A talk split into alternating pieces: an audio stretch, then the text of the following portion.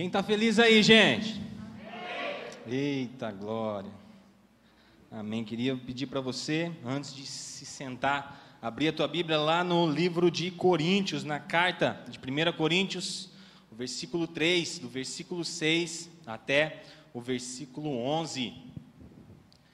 Oh, aí sim, hein? É um povo legal aqui, um povo novo, um povo bênção. Gente, seja muito bem-vindo você que também está aí na sua casa, você que está aí acompanhando o culto online, ou melhor dizendo, cultuando a Deus aí na sua casa. É uma honra receber você aqui na nossa igreja. Abra também a sua Bíblia aí, em 1 Coríntios, no capítulo 3, nós vamos ler do versículo 6 até o versículo 11, que diz assim: Eu plantei, Apolo regou, mas Deus é quem fazia crescer, de modo que nem o que planta e nem o que rega são alguma coisa, mas unicamente Deus que efetua o crescimento. O que planta e o que rega tem um só propósito, e cada um será recompensado de acordo com o seu próprio trabalho, pois nós somos cooperadores de Deus. Vocês são lavouras de Deus e edifício de Deus, conforme a graça de Deus que me foi dada concedida, eu, como sábio construtor, lancei o alicerce e outro está construindo sobre ele. Contudo, veja cada um como constrói, porque ninguém pode colocar outro alicerce além do que já está posto, que é Jesus Cristo. Amém. Senhor, nós te adoramos, Senhor, te louvamos, Senhor já pedimos perdão pelos nossos pecados e eis agora, Senhor, que a tua palavra possa ser ministrada através da minha vida. Por isso, Senhor, que eu não venha ser impedimento da tua palavra, Senhor, meu Deus, para ser semeada no coração de cada um, para que o teu Espírito Santo possa trazer transformação, cura, libertação, Senhor, e arrependimento para todos os nossos irmãos. Por isso eu clamo a Ti, me usa como canal de bênção. O Senhor sabe muito bem que eu mesmo não tenho nada a oferecer, mas que o Teu Espírito Santo possa usar a minha vida, em nome de Jesus. Amém. A igreja pode se assentar. Amém. E amém. Oh, gente, eu adoro estar aqui. Gente, o que estava acontecendo aqui com esse texto? Um eu plantei, Apolo regou, mas quem fazia crescer é Deus, quem dá o crescimento é Deus. O que estava rolando aqui? Quem que é esse tal de Apolo? Paulo todo mundo conhece, mas quem que é o Apolo? Apolo, para quem não sabe, era um judeu de Alexandria. Ele era um homem muito culto, um cara muito é, leitor, tipo uma radaça da vida, assim. Gostava de ler muitos livros, ele era um homem culto que estudava bastante, ele estudava bastante as escrituras, porém só havia aprendido até o batismo de João Batista. Não sei se vocês lembram, mas o evangelho ele era divulgado por João, João que pregava arrependimento, e então é, Apolo pregava até João, mas ele era um cara extraordinário e pregava o Evangelho. E ele não sabia ainda nada sobre Jesus. O que ele sabia era a vinda de um Messias, mas ele não sabia que o Messias já havia vindo. Então, Priscila e Áquila. Quase eu pensei aqui, falei, cara, eu acho que eu vou falar Akira na hora de falar Áquila. Mas graças a Deus saiu, é Áquila, é a irmã do Akira. A Priscila e o, o, e o Áquila, é, eles eram discípulos de Paulo, e eles ficam sabendo de Apolo, que, que Apolo era um cara culto, era um cara que estava pregando o evangelho, mas que ele estava pregando até metade, ele não sabia o melhor de tudo, que o Messias já havia vindo. Então eles chamam Apolo para ir na casa deles, e eles então iriam ensinar a respeito de Jesus para Apolo. Apolo então, ao ouvir Priscila e Áquila falando sobre Jesus, que Jesus era o Messias, Apolo aceita o evangelho e começa a ensinar, então, a partir dali, o evangelho de Jesus, dizendo que Jesus é sim o Messias. Eu não sei para quem não lembra, mas a gente até já pregou sobre isso. Não tinha credibilidade o ministério de Jesus. As pessoas, os judeus principalmente, não reconhecem, até hoje alguns judeus não reconhecem o ministério de Jesus, não, não reconhecem Jesus como Messias. E Apolo aceita o Evangelho e reconhece Jesus como Messias e começa então a ensinar esse Evangelho a todas as pessoas. Ele come, eles começam a ele começa a pregar sobre o Evangelho.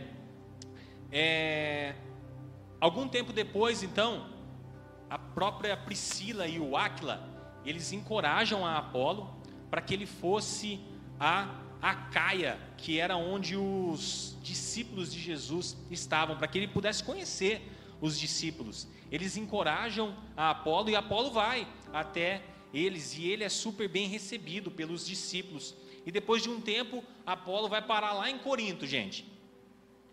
Onde ele começa então a pregar para uma comunidade que Paulo havia plantado ali.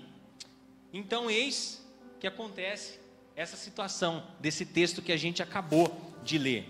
Alguns ali na comunidade se diziam que eles tinham sido convertidos por Paulo, e Paulo era o cara que, que, que sabia do Evangelho, Paulo era o cara que sabia ensinar, Paulo é quem, detinha, é quem detinha o verdadeiro Evangelho, e não Apolo. E outros que se converteram com Apolo, pegaram e falaram: Não, eu me converti com Apolo, eu recebi o Evangelho de Apolo. Quem que é Paulo? Nem sei quem é, jogou onde? O Paulo. Então, daí começou essa, essa briguinha no, na, na comunidade ali, de que um dizia, eu sou de Apolo, e o outro falava, não, eu sou de Paulo, e daí começava essa, essa contenda. Então, Paulo, ao saber dessas coisas, ele escreve essa carta, e ele já. Gente, Paulo é, Paulo é fantástico, porque ele já chega na carta meio que, o que a gente costuma dizer, ele chega solano. Ele chega com os dois pés no peito, na carta. E ele chega solano mesmo na comunidade, o povo da comunidade ali. E ele diz a eles: Antes, ele, quando ele começa a carta, ele fala: Antes eu não podia falar com vocês de forma espiritual. Por que eu não podia falar? Pois vocês ainda eram carnais. Agora, olha a próxima frase dele. Porém, agora eu também continuo não podendo falar com vocês de forma espiritual, porque vocês continuam ainda sendo carnais, vendo que no meio de vocês ainda existem ciúmes e contendas, ainda existe divisões é, entre vocês. Ou seja, antes, quando eu fui aí e plantei essa igreja e eu preguei o evangelho de Jesus, um evangelho que traz transformação, eu não podia pregar para vocês de forma espiritual, porque vocês não iam entender o que eu estava falando. Mas agora estou escrevendo essa carta um bom tempo depois e eu continuo não podendo falar com vocês de forma espiritual. E, gente, para vocês entenderem isso, isso era uma vergonha para aquela comunidade que eles estavam vivendo ali. Isso era uma vergonha para a comunidade inteira em receber uma carta dessa de Paulo. Porém, porém, era uma vergonha ainda maior dos mais velhos da igreja aqueles que já eram velhos na comunidade, aqueles que tinham sim recebido o evangelho através da boca de Paulo. Isso era uma vergonha muito maior para eles. E por quê? Porque Paulo fala fala para todos, mas ele dá uma ênfase aos mais velhos quando ele diz é, é, antes eu não podia falar com vocês de maneira espiritual. Ele está falando para quem de antes? De antes eram para os mais velhos, porque os mais novos chegaram com Apolo. Antes eu não podia falar com vocês de forma espiritual. Ou seja, a cartada é para aqueles que estão desde a época de Paulo. Agora eu ainda não continuo podendo falar com vocês de maneira espiritual, porque vocês ainda não receberam a transformação de Jesus, vocês ainda não aceitaram a transformação de Jesus. Ou seja, faz muito tempo que vocês estão aí na comunidade e nada aconteceu. É feio, né? Rapaz, eu tenho certeza que eles ficaram tristes quando chegou essa carta de Paulo. Vocês se converteram quando eu, pregaram, quando eu preguei lá atrás, mas nada mudou na vida de vocês. E depois disso tudo, Paulo então começa a falar do processo do reino de Deus. E o que, que ele usa quando ele fala desse texto que a gente acabou de ler? Ele usa a agricultura para explicar. E ele fala então: Eu plantei, eu plantei a igreja, eu plantei a comunidade, eu plantei a semente de Jesus na vida de vocês. Tanto que o próprio texto vem falar que o alicerce é Jesus Cristo. Ou seja, eu plantei aquilo que traz transformação na vida de vocês. Agora, não parou aí. Apolo regou. Agora, quem faz crescer é o próprio Deus. Paulo começa falando sobre isso. É, é, é, por isso que o tema da nossa mensagem hoje é cada macaco no seu galho. Vocês vão entender o porquê que eu estou falando isso. Cada macaco no seu galho, já dizia esse ditado, presta atenção nesse ditado, eu acho que já saiu daqui esse ditado, com certeza. Nesse texto nós vimos que Paulo, ele é usado para plantar essa igreja de Corinto. Só que a gente sabe que Paulo não parou aí em plantar igrejas, certo? Nós sabemos muito bem que o ministério de Paulo, na verdade, é plantar igrejas. Paulo ele não para. Paulo ele vai para Corinto, ele vai para Éfeso, ele vai para ele planta igreja para mim até na prisão, gente. Para mim lá na prisão era uma igreja que Paulo tinha lá, que todo mundo se converteu mesmo, era uma igreja lá. Então aonde Paulo está, ele planta uma igreja. Aonde Paulo está, ele planta uma comunidade. Esse era o ministério de Paulo. É, porém, Apolo, ele é enviado para quê? Para cuidar daquela igreja, para cuidar daquela comunidade que já existia. Então, Apolo, ele é enviado para ensinar, Apolo é enviado para instruir, Apolo é enviado para pastorear aquela comunidade, para cuidar daquela comunidade. Mas o que Paulo explica é que tanto ele quanto Apolo só fazem parte do processo do reino de Deus. É isso que ele está falando. Ele fala que nenhum deles é mais importante um do que o outro. Tipo, um falava, eu sou de Paulo, o outro falava, eu sou de Apolo. Paulo chega solando e fala, ó, primeiramente, eu tenho que falar com vocês de maneira carnal, porque espiritual não vai rolar. Agora, segundamente, não interessa se você recebeu o evangelho por mim ou se você recebeu o evangelho por Apolo, tanto faz. Tanto eu quanto ele somos apenas instrumentos da obra do Senhor Jesus Cristo. Nem eu sou mais importante que ele, nem ele é mais importante que, que eu, porque Apolo não conseguiria fazer nada se Paulo não tivesse plantado aquela igreja. Porém, Paulo também não tinha feito nada se outra pessoa não tivesse plantado na vida dele a semente, se outra pessoa não tivesse é, é, envolvido Paulo naquela situação, naquele, naquele mover de Deus. Eu quero usar esse outro texto aqui para vocês entenderem um pouco essa dinâmica. Em Atos dos Apóstolos, no capítulo 15, do versículo 36 até o 41, se você quiser anotar aí para tomar por nota, diz assim: Algum tempo depois, Paulo disse a Barnabé: Voltemos para visitar os irmãos em todas as cidades onde pregamos a palavra do Senhor, para ver como estão indo. Barnabé queria levar João, também chamado Marcos, mas Paulo não achava prudente levá-lo, pois ele, abandonando-os na Panfilha, não permanecera com eles no trabalho. Tiveram então um desentendimento tão sério, ele, é, Barnabé com Paulo, que eles se separaram. Então Barnabé, levando consigo o João, que também era chamado de Marcos, navegou para Chipre, mas Paulo escolheu Silas e partiu, encomendando pelos irmãos a graça do Senhor. Passou então pela Síria e pela Cilícia, fortalecendo as igrejas. Agora, olha o que está rolando aqui nesse texto. Paulo ele se desentendeu com Barnabé. Quem que era Barnabé? Barnabé ele queria levar João Marcos para visitar as igrejas que eles já tinham plantado. Ou seja, Barnabé sempre está junto. Barnabé é um cara tão importante que nos escritos da igreja o nome dele sempre aparece primeiro do que Paulo. Quando o nome ele aparece primeiro é porque o cara ele é mais importante do que o segundo, entendeu? Então assim, ó, quando um rei manda chamar Barnabé e Paulo é porque Paulo ele é mais importante, muito mais famoso e conhecido do que Paulo. Paulo não era ninguém. E depois de um tempo, Paulo começa a ser chamado em primeiro. E depois, então, os escritos dizem assim: Paulo e seus companheiros. Ou seja, Paulo era o cara que era mais importante daí. E Barnabé ainda continua sendo seu companheiro. Paulo se torna mais importante do que Barnabé. Essa era a situação. Eles se desentendem então, Paulo e Barnabé, a respeito de João Marcos. Mas a gente precisa entender o porquê desse desentendimento. Quando Paulo ele se converte, deixa eu tomar uma água aqui, gente.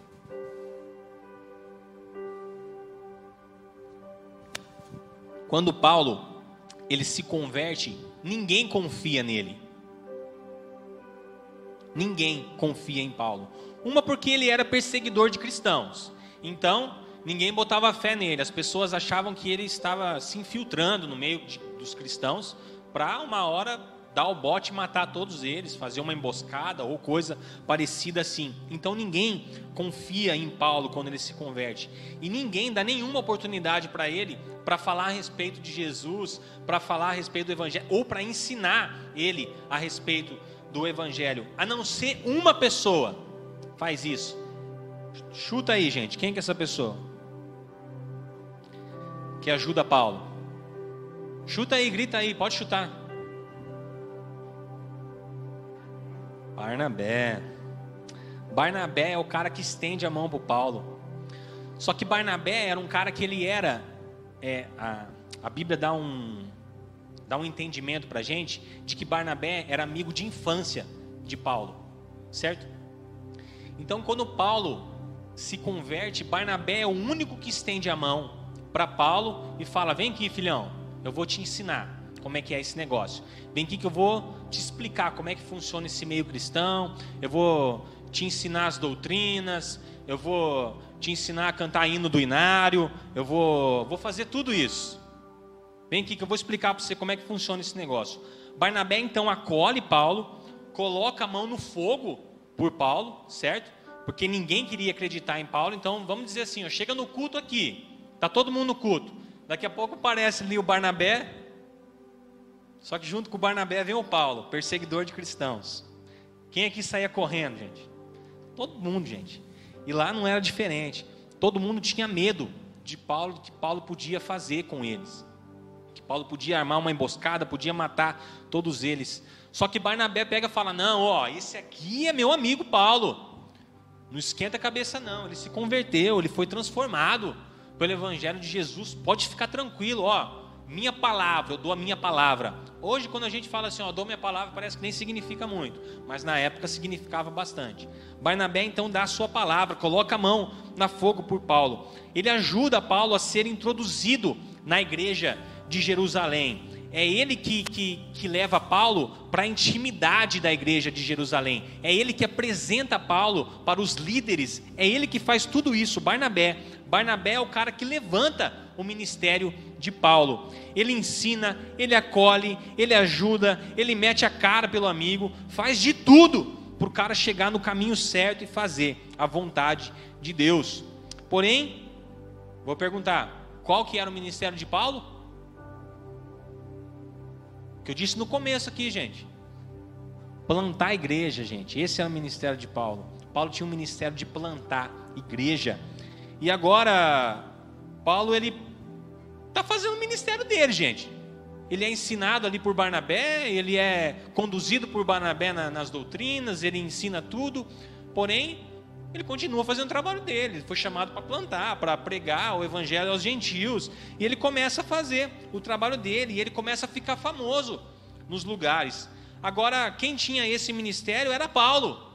Agora, quem tinha o dom de ajudar uma pessoa a se erguer no ministério, quem tinha o dom de, de pegar uma pessoa que não sabia nada, ou de uma pessoa que estava fora daquele contexto de igreja, uma pessoa que não tinha muito compromisso, uma pessoa que não tinha um coração na obra e queria ajudar o cara, quem era?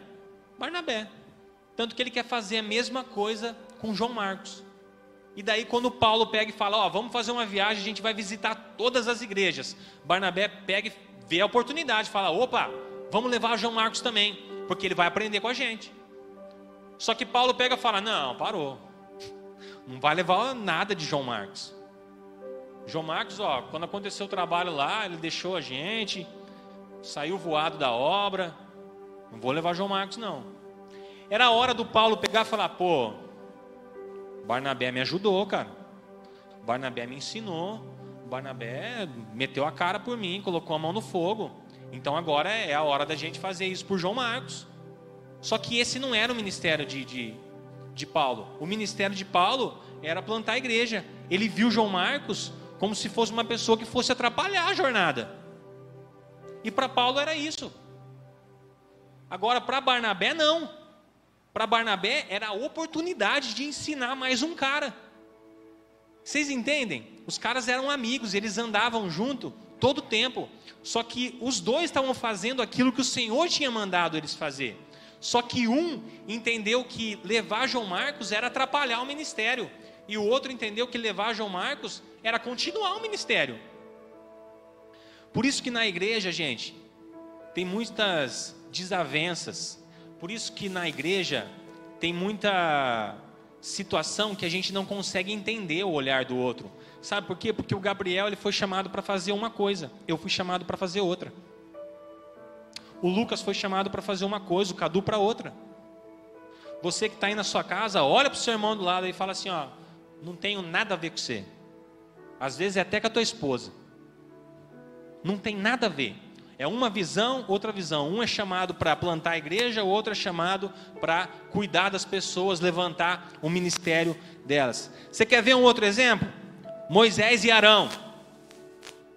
Moisés, com muita insistência de Deus, aceita ir libertar o povo no Egito, porém ele diz para Deus assim: Deus, eu não sei falar, eu até vou, o senhor está insistindo demais, está pagando um almoço para mim, falou que vai levar eu no Hop Hari, mas eu não sei falar, não vai rolar.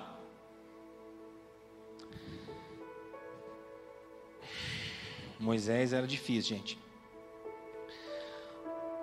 O que, que Deus faz? Você não sabe falar? Tá. Vou fazer o seguinte então. Eu vou chamar Arão, e Arão vai falar para o povo, mas você, Moisés, vai conduzir e vai receber as instruções de mim. E você passa então para Arão, e Arão então vai falar para o povo, certo? É isso que acontece. Agora, quando a gente olha esse texto, vamos, vamos olhar de uma forma racional aqui, gente já que era o Arão que ia falar, não era mais fácil ter chamado o Arão em vez de Moisés?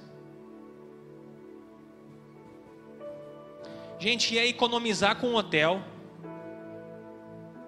ia economizar com comida, ia economizar tempo, ia economizar de ficar insistindo, ia economizar saliva de ficar insistindo para Moisés e falar o Arão já ia aceitar. Não era muito mais fácil? Fala sério. Lógico que era, gente. Muito mais fácil. Ia ser uma economia tamanha. Porém, as coisas de Deus, elas devem ser realizadas em conjunto com o nosso irmão. Olha para o seu irmão aí do seu lado. Hoje eu estou cheio dessa. Olha para o seu irmão do seu lado aí e fala assim: ó. Não faço nada aqui nessa igreja sem você. Olha para o outro para não fazer acepção de pessoa. Fala, não faço nada aqui nessa igreja sem você.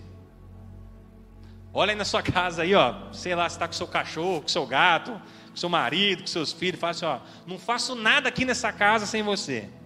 Ana Flávia não faz nada em casa sem eu, gente. E é verdade. Eu sou bom pra caramba.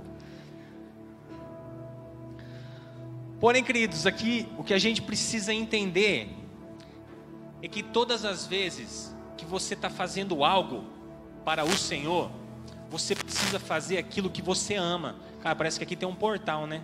Na hora que chega aqui, fala um tsh, alguém aqui não, não colocou o celular no modo avião, tenho certeza.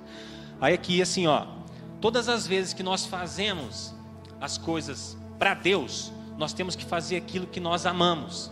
Sabe por quê? Porque quando a gente não faz o que a gente ama, vira fardo. Quando a gente não faz aquilo que a gente foi chamado para fazer, a gente fica infeliz. Vamos combinar? Se o Barnabé fala para Paulo assim, ó, beleza, não vamos levar o João Marcos, vamos lá visitar o povo. Gente, eu tenho certeza que ele ia ficar a viagem inteirinha, falando, pô, o João ficou, deixei o João. Quem que vai cuidar do João? Agora imagine se ele volta e ele vê que o João desviou, cara. O João se desviou, desconverteu, saiu do caminho, mataram ele, sei lá, fizeram qualquer coisa. Cara, pensa como é que ia ficar o Barnabé. Chateadíssimo, cara. O Barnabé ia ficar chateado. Ele ia estar tá aí lá com o Paulo totalmente infeliz de estar tá visitando as igrejas. Na verdade, vou falar para você, eu vou até um pouco mais além. O Barnabé ia ser um peso para Paulo. É isso que acontece quando a gente não faz aquilo que a gente ama. A gente faz as coisas com peso, a gente faz as coisas infeliz, não fazemos as coisas que amamos e às vezes nos tornamos peso para outras pessoas, porque não estamos fazendo aquilo que fomos chamados para fazer. Triste a realidade, né? Quem é que gosta de lavar louça, gente? Você gosta de lavar louça? Cara do céu, quem que vai, quem que vai ser a menina que vai casar com esse menino aqui, ó? Gente, chance imperdível, gente. Gente, quem gosta de lavar roupa?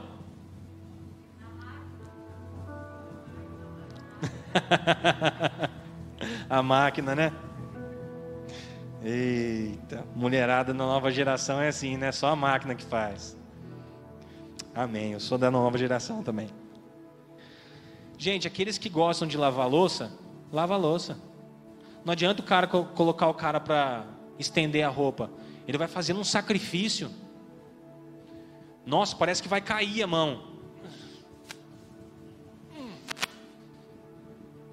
Agora o cara vai lavar a louça, o cara até liga um som para cantar. Gente, nós temos que entender a vida das pessoas.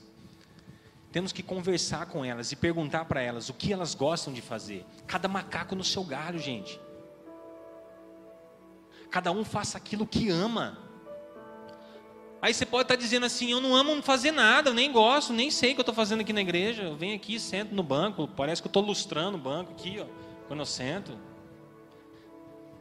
Gente, sabe por que você não descobriu o que você gosta de fazer ainda? Porque você não está fazendo nada.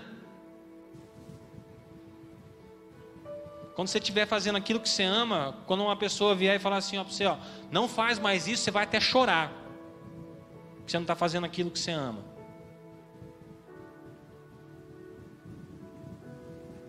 Alguém aqui já viu Akira, gente, cortando pão e passando manteiga? Gente, ele passa numa felicidade, cara. Ele corta aquele pãozinho assim, ó. Uma dedicação.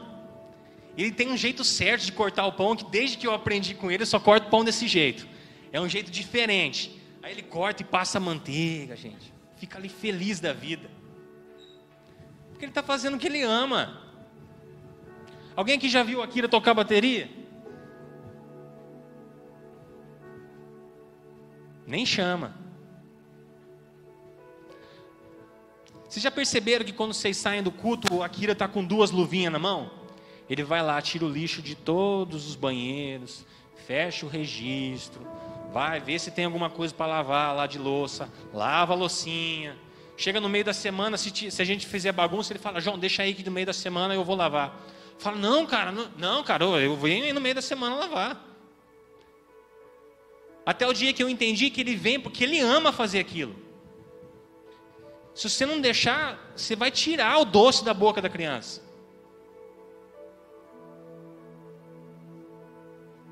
E eu achava que eu estava explorando ele quando deixava uma forma lá de salgado para ele lavar. Mas não, ele estava fazendo aquilo porque ele amava. Quando tinha, ele estava ficando feliz. Porque a igreja estava aberta de novo, porque tinha gente aqui comendo de novo.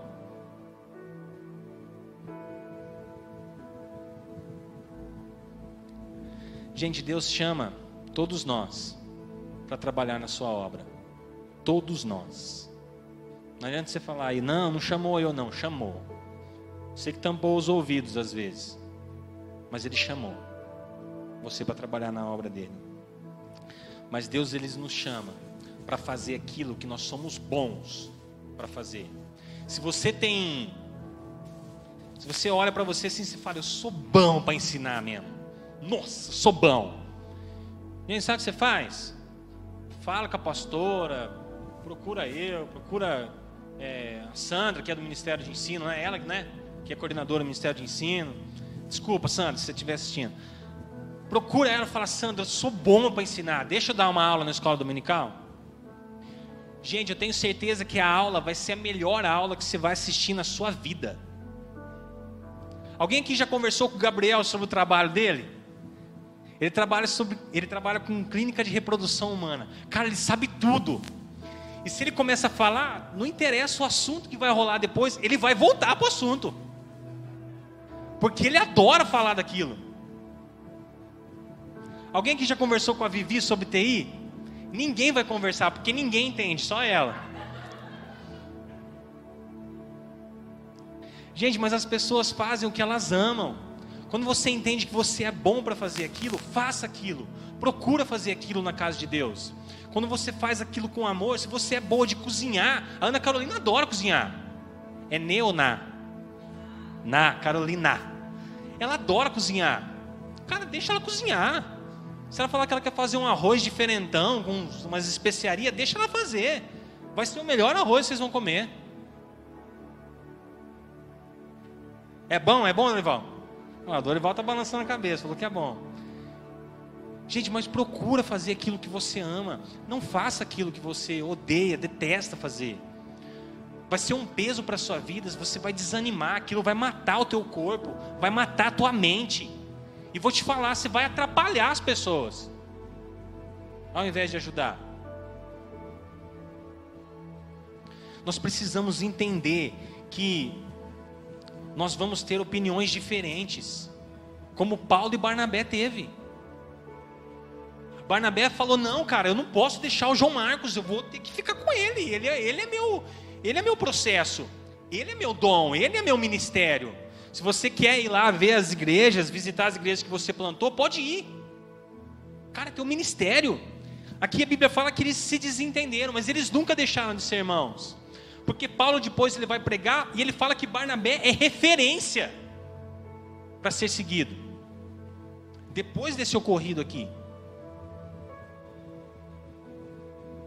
Você quer ver uma coisa? Eu já me frustrei com isso, mas agora eu já aprendi. Às vezes, quando você discipula uma pessoa, você quer que aquela pessoa faça as coisas do seu jeito. Acho que pai e mãe devem fazer a mesma coisa né, com os filhos. Você quer que os filhos façam as mesmas coisas que você faz, do mesmo jeito. Eu comecei a namorar com 18 anos, meu filho vai namorar com 18, na hora que vai ver com 14 já está enroscado. Não, meu filho vai, vai trabalhar com Dorival, vai trabalhar com advocacia. Nossa, eu adoro meu trabalho, eu amo meu trabalho. Aí não escolhe. Aí fica até meio assim, pô, achei que ia, né? As pessoas nunca vão fazer aquilo que a gente faz, ou então do jeito que a gente faz. Elas vão fazer do jeito que elas foram chamadas para fazer. Existia um cara que trabalhava comigo, e antes de trabalhar comigo, ele trabalhava com metalúrgica. Ele montava torno. É, torno. Ele montava torno. É, é agora que vocês descobrem que eu sou piracicabano, é torno. Aí, ele falou um dia para mim, ele pegou e falou, cara, uma vez foi um cara lá, que era o fabricante, para ensinar a gente como montar o torno. Ele falou, na hora que eu vi aquele cara montar o torno, eu falei, como que ele consegue montar assim? E daí ele chegou com o cara lá, com o fabricante, e fala: Cara, não tem ideia de como você conseguiu contar, é, montar esse torno desse jeito. Aí o cara falou: Mas como que você monta? Ele falou: Cara, vou falar para você como é que eu monto. Eu monto assim, assim, assado. Essa peça vai ali, depois eu faço esse, depois aquele, tal, tal. Pronto, fica funcionando certinho. O fabricante olhou e falou: Como que você consegue montar o torno assim? São maneiras diferentes, gente. A gente precisa entender que as pessoas nunca vão fazer as mesmas coisas que a gente. Cada um tem o seu dom, cada um tem o seu chamado, cada um foi chamado para fazer a obra que o Senhor colocou no seu coração. Por isso, busque isso em oração, busque isso é, é, com os líderes da tua igreja, com os líderes da tua casa, ali no caso, os filhos procurem os pais, falando: mãe, pai, eu gosto de fazer isso, eu gosto de dormir. Não pode fazer isso, não, gente. Dormir não pode. Dorme só um tempo. Mas eu gosto de fazer isso todo dia. Se você me mandar fazer isso todo dia, eu vou ficar feliz. Deixa essa pessoa fazer isso todo dia. Ela vai fazer com excelência, vai fazer com amor, vai fazer com carinho. E ela nunca vai reclamar daquilo que ela está fazendo. Aprenda isso. Não busque teu trabalho pelo dinheiro que você ganha. Busque teu trabalho por aquilo que você ama. Deixa eu te falar, eu larguei tudo na minha vida para ser pastor. Tudo, gente. Tudo. De sábado, gente, sabe o que está acontecendo aqui? De sábado é, é o seguinte: os jovens que são do Ministério de Louvor, ou então alguns outros também, eles entenderam que eles são levitas do Senhor. E eles entenderam que levitas cuidam da igreja, cuidam da casa de Deus, cuidam do templo. Aí sabe o que, que eles fazem? Todo sábado, indiferente, gente, se eles estão na escala do ensaio ou não, eles vêm aqui para cuidar da igreja. E vou te falar, todo mundo faz com felicidade. Todo mundo faz com alegria. O Lucas vem aqui, mexe nas coisas do som, enrola cabo. Nunca vi um cara para gostar de enrolar cabo. Enrola cabo. O, o, o, Gabriel adora fazer as coisas ali. Eu com o Paulo ontem pegamos um negócio de areia, fomos lá, tava felizão, tava ou não tava, Paulo? Ralando pra caramba. Era aquilo que a gente gostava de fazer. Mas sabe por quê que a gente estava feliz fazendo? Porque a gente estava fazendo aquilo que a gente foi chamado para fazer.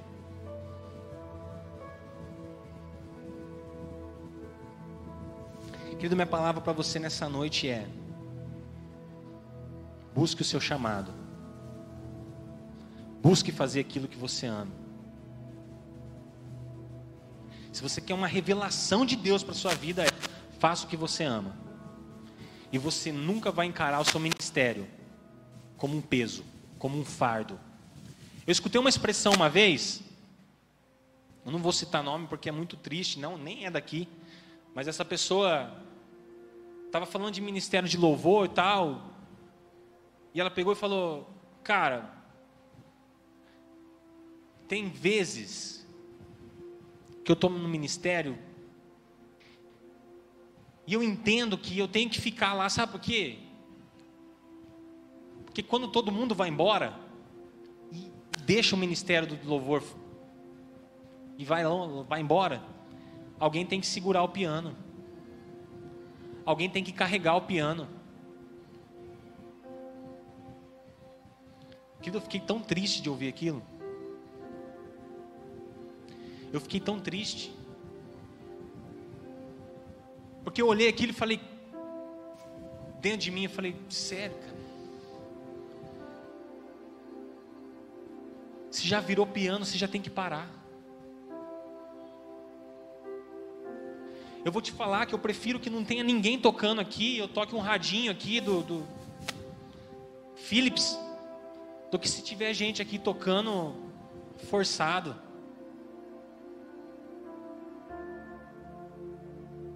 Eu prefiro botar um CD para a gente louvar aqui do que se tiver alguém aqui cantando forçado cantando com pesar, vindo ensaiar aqui, ó, tipo arrastado, tipo, hum, vamos ensaiar lá de novo. Nossa, tem que ensaio, velho. Nossa, que saco.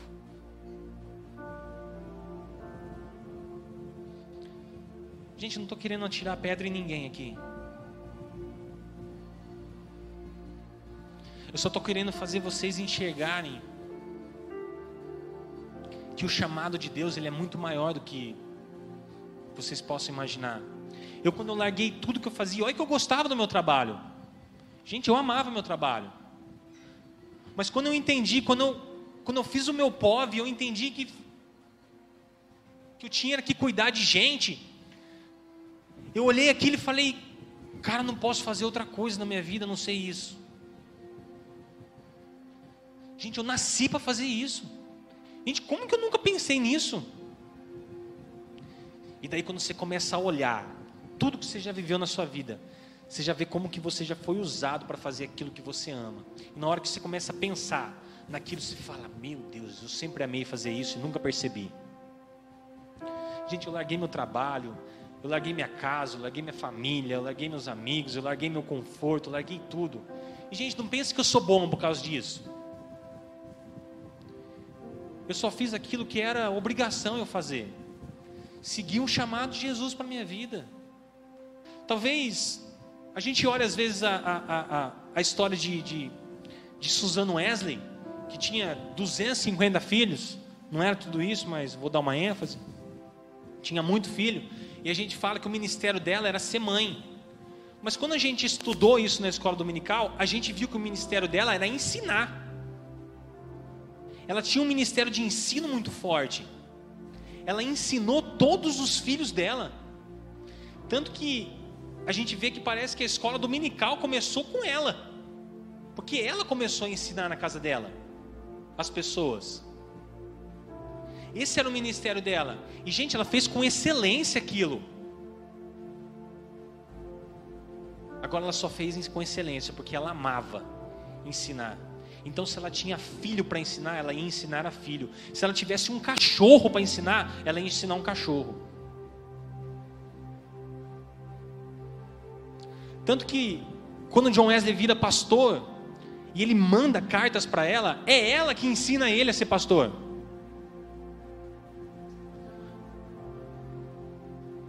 Tão boa que ela era. Gente, se você foi chamado para ensinar, ensine. Se você foi chamado para pregar, pregue. Se você foi chamado para mexer na mesa de som, mexa na mesa de som. Se você foi chamado para limpar a igreja, limpe a igreja. Mas faça aquilo que Deus determinou que você fizesse. Para que lá na frente você não venha falar que aquilo é um fardo para a tua vida. Para que você não venha se cansar de vir à igreja, para que você não venha a se cansar de fazer aquilo. A gente está numa igreja pequena aqui, e isso é muito comum acontecer. Pessoas que têm dois, três, quatro, cinco ministérios. Às vezes tem dez ministérios aí que é líder. Aí você conversa com a pessoa, você fala assim: Pô, mas por que, que você está em tantos ministérios? Gente, estou falando por experiência própria, tá? Eu já fundei esse. Por que, que você está em tantos ministérios? Aí eu falava assim: Cara, se eu não fizer, não tem ninguém para fazer.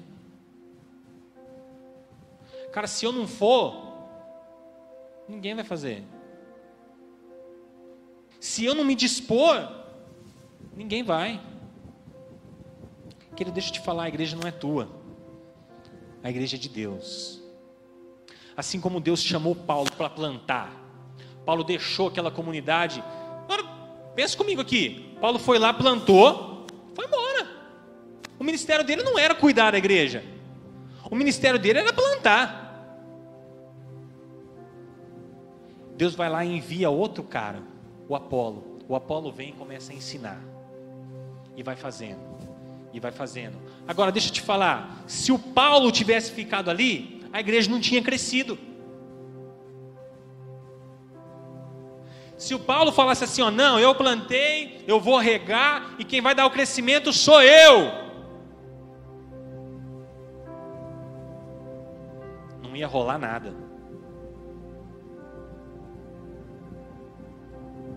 Querido, você não sabe fazer todas as coisas. João Vitor, eu não sei fazer todas as coisas. Existe gente que faz melhor do que eu. Existem pessoas que fazem melhor do que você. Mas existem coisas que você faz que ninguém faz melhor do que você.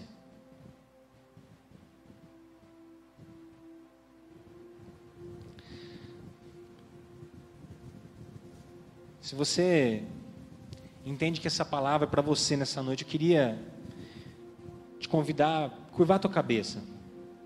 Eu quero orar pela tua vida. Se você entende que essa que essa mensagem toca no teu coração e fala assim, ó, puxa, essa palavra parece que é para mim. Parece que essa palavra faz todo sentido na minha vida.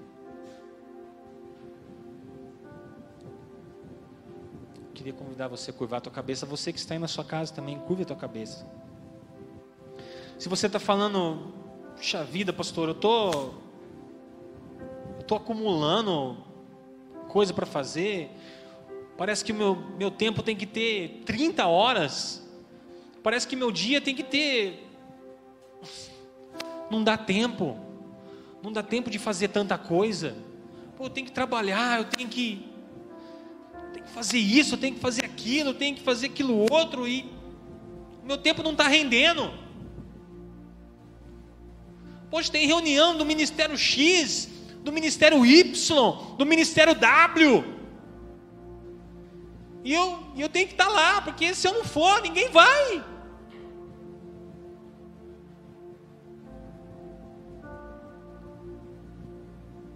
Querido, se você entendeu que essa palavra é para você nessa noite, queria que você falasse com Deus nesse momento. Falasse para Deus: Deus, eu não quero mais fazer aquilo que, que não é da Sua vontade. Deus, eu não quero mais fazer as coisas forçado. Deus, eu não quero mais carregar aquilo que eu estou fazendo como um fardo.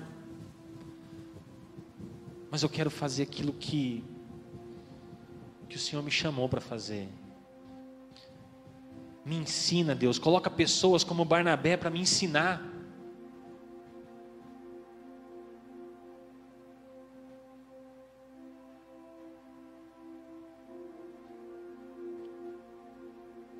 Coloca pessoas para para erguer meu ministério naquele naquele teu propósito.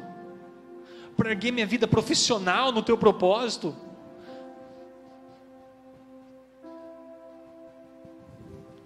Querido, se você está fazendo isso com peso, deixe aos pés da cruz agora. Fala com Deus. Fala, Deus, usa a minha vida, eu quero usar, quero ser usado pelo Senhor. Eu quero usar os meus dons, eu quero usar os meus talentos para fazer com excelência. Para trabalhar com excelência, para trabalhar feliz, para trabalhar cantando.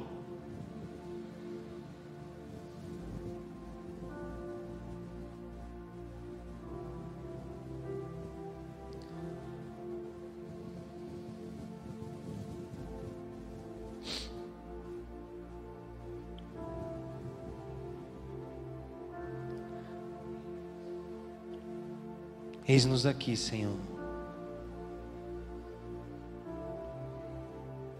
Envia-me a mim.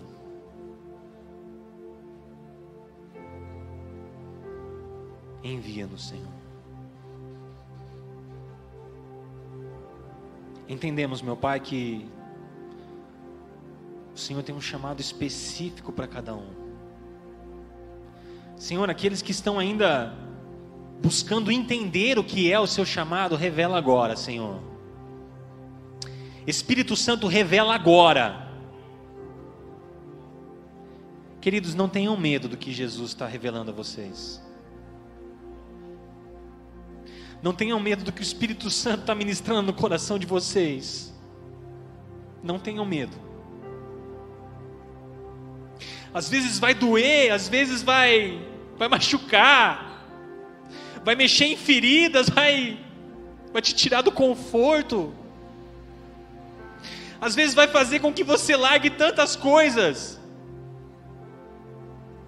Mas não tenha medo. Não tenha medo de fazer a vontade de Deus para sua vida. Não tenha medo de agradar ao Senhor com aquilo que você está fazendo.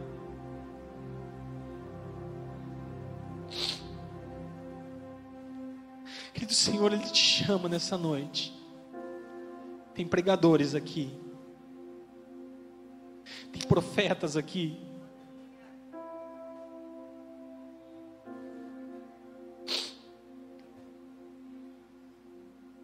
Tem intercessores aqui.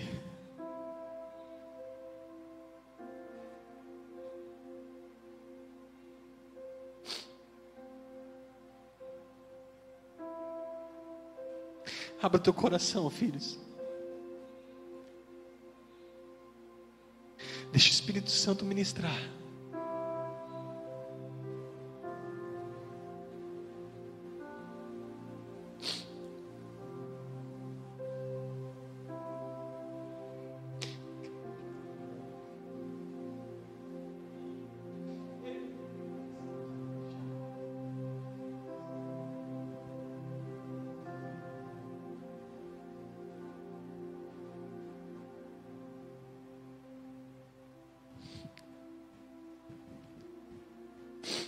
Coloque-se de pé, queridos.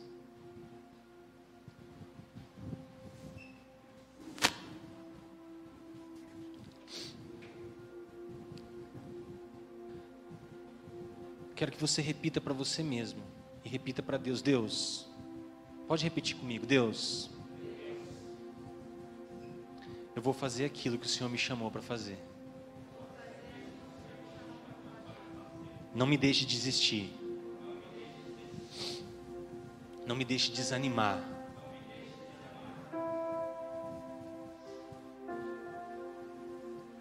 Não me deixe esmorecer. Não, não deixe eu ficar com medo, Senhor. Move o sobrenatural na minha vida. Para que eu possa ver que o Senhor está nesse negócio. Em nome de Jesus. Amém. Amém. Querido, você que está aí na sua casa, muito obrigado. Você ter ficado aqui conosco, cultuando e adorando o nome do Senhor Jesus. Fique com Deus e até o domingo que vem. Amém. Ah, não, peraí, nos liga não, esqueci de dar a benção, gente. Vamos dar a benção. Estenda suas mãos assim. Que a graça do nosso Senhor e Salvador Jesus Cristo, que as doces consolações do Espírito Santo e o amor do Deus que é Pai, Filho e Espírito Santo estejam com todos vocês não só hoje, mas para todo sempre. E a igreja diz: Amém. Amém.